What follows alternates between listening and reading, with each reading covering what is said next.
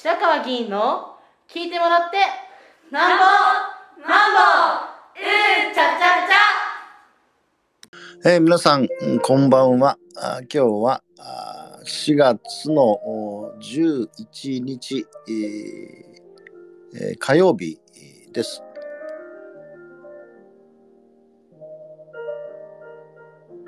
えー、今日のあ今ですね午後9時、えー、28分を少し回ったところですが、えー、今日の朝の駅立ちは北越谷駅の東口で、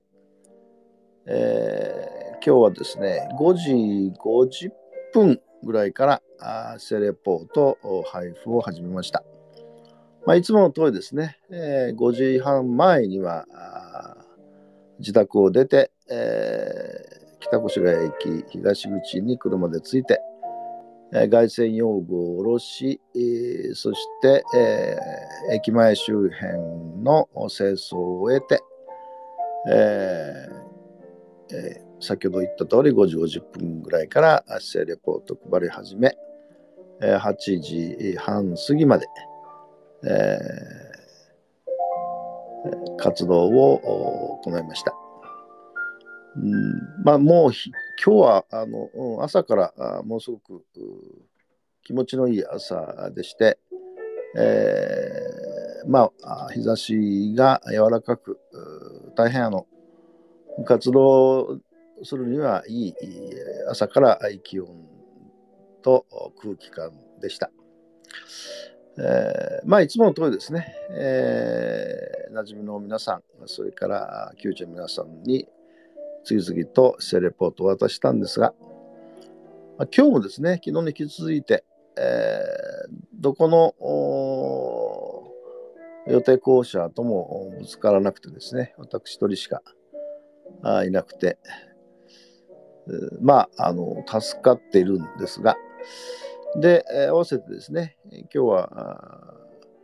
チーム白川のメンバーが一緒にですね、えー、姿勢レポートを配っていただいたので、ますますですね、えー、まあ、なんていうんですか、自由にというか、あ配ることができました。で、今日はですね、あの、これまでよりも最高だったと思うんですが、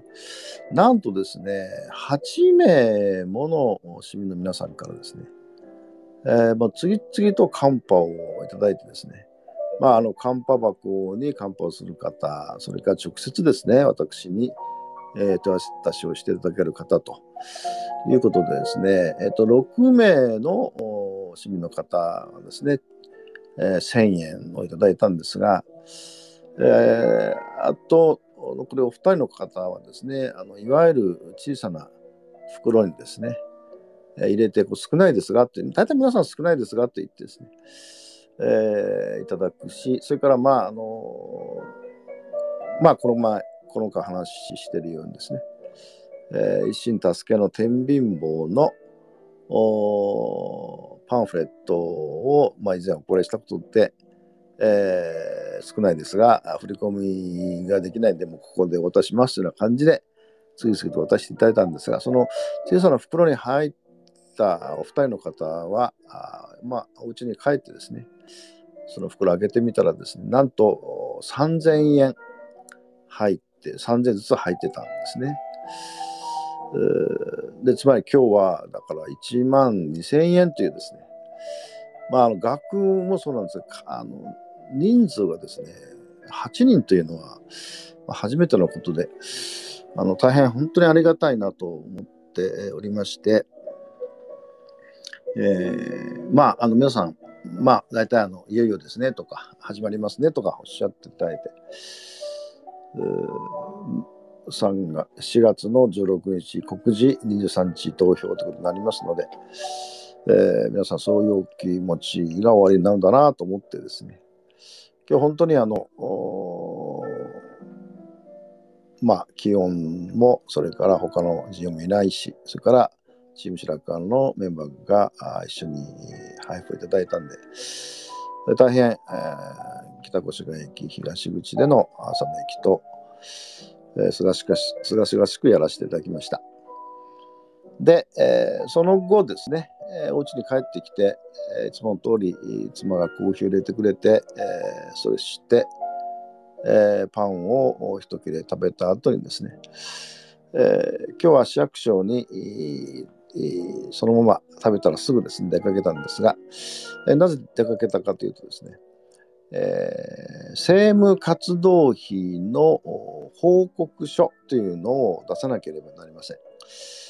えー、まあ、いろいろですね、政務活動費については、あの不祥事があちこち起こっててですね、えー、まあ、なんていうか、あの、政務活動費に対する、使い方に対するですね、市民の皆さんの不信が一部あると思うんですけども、うん、まあ、それぞれの議会でですね、やり方は違うんですね。で、越谷市議会ではですね、えー、っと、政務活動費っていうのは個人、32名議員もいますが、個人にですね、えー、月4万円、月額4万円で年間48万円支給されてるんですね。で、それで、えー、まあ、これは全員なんですが、で、なおかつですね、会派に所属した場合、会派を結成しているところですね。えー、会派を結成しているところは、さらにですね、1人4万円。だから、例えば会派の人数が3人のところはですね、12万円、月12万円ですね。えー、かける12ヶ月ということになってるわけですね。ただですね、あの無所属、私は1人なので、会派組んでませんから、あこの政務活動費っていうのは当然、あのその会派分には支給されないですね。あくまでも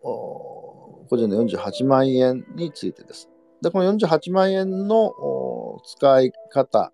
使い道ですね。について報告をするんですが、えっとですね、まあ当たり前って当たり前かもわかりませんが、すべてですね、これ、あの、領収書が必要です。必ず領収書が必要です。うんそれから場合によってはですね、請求書も添付しなければなりませんし、私の場合も大体、あの毎年、政務活動費の使う人は決まってるんですね。大体2つか3つです。1つはですね、あのセミナーとか、それから講座とかですね、いう参加です。えー、いわゆる研修費と言われるものですね。これはもう圧倒的です。それからもう一つはですね、広報費といってですね、えーまあ、姿勢レポートを作ったり、それから姿勢レポートを地域配布するためにあの業者に委託したりですね、えー、という、それからまあホームページの更新とかですね、いうことと、それから資料購入費といって、まあ、大体本ですよね、本。まあ、今回もその3つのところで、えー、出します。それで、えーまあ、48万、年間48万、えー、っとですね、だから、えー、昨年の4月の1日から今年の3月31日までの1年間分ですね。えー、で、48万円なんですが、あまあ、48万円をその超える、超えた場合ですね、まあ、残額がゼロになりますから、残額ゼロということで出しますし。もし仮にですが、48万円もら支給されたんだけど、40万円使って、あと8万円は使えませんでしたという場合はですね、40万円分の領収書を含めた報告をした後にですね、8万円は現金で、えー、返さなくてはなりません。私も一度も返したことはないんですけど、あのまあ一般的に返す議員の方も結構おられます。それから、会派もですね、えー、いわゆる返すという会派もあります。で、これはですね、あの、いわゆる情報公開条例で請求をされるとですね、すべてですね、あの領収書も含めてですね、えー、公開をされる、まあ、清水さんは入手することができることなので、えー、まあ、あのそれでもですね、他の、越谷市議会はありませんけど、他の議会ではですね、まあ、架空の発注をして、えー、領収書を添付したりですね、ということが起こってるんで、全くその、なんて言いますかね、不適切な支出がないというふうには、あの私に関してはないんですけど、他の議員がそうかどうかっていうのは、それはあの即断はできません。ただ、かつてですね、越谷市議会でもですね、あの特に会派の政務活動費の使い方がですね、一時大きな、あまあ、いわゆる不適切な支出があってですね、えー、まあ、当時はですね、いわゆる飲食みたいなことをですね、えー、支出ができました。だけど、そのことがあってですね、一切もう飲食っていうのはですね、どんな場合でもですね、えー、出せないということになってます。で、相当厳しいんで、例えばですね、えー、行政調査にどっかの自治体に行ってですね、で、ホテルに、まあ、泊まってですね、まあ、夜、まあ、食事しますけど、もちろんこれも出ませんが、例えば朝ですね、ホテルのモーニングが、あまあ、もちろん出るんですけど、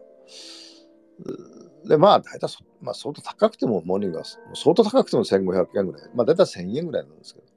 ど、これもですね、政務活動費の対象外ですから、出ないですね。というぐらいに、あの飲食にはちょっと厳しくなってて、で、その、えっと、15、15項項目というか15、15種類といいますか、種類じゃない、資質といいますかね。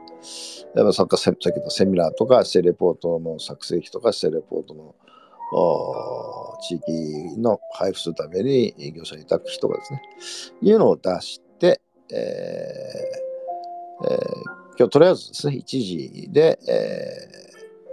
ー、4月いっぱいに期限は出すようになってるんでですね、えー、議会事務局に出していきました。これからまあ議会事務局の方がですね、もう一回すべてきちんと精査をしてですね、えっと、数字の修正とか、あの記入のやり方、記入し方が間違ってるとかですね、えー、指摘があって、まあ、最終的には議長が確認をして、えー、それでまあ、あ基本的にはあ1年間の政務活動費の、えー、報告が終わると。いうことなんですが、えっともう4月に入ったんでですね、えー、先ほど言ったように3月31日までの分ですが、4月、5月、特に今年は選挙があるのでですね、えー、4月5月4万円、私の場合4万円ずつですから、8万円もうすでに支給されましたが、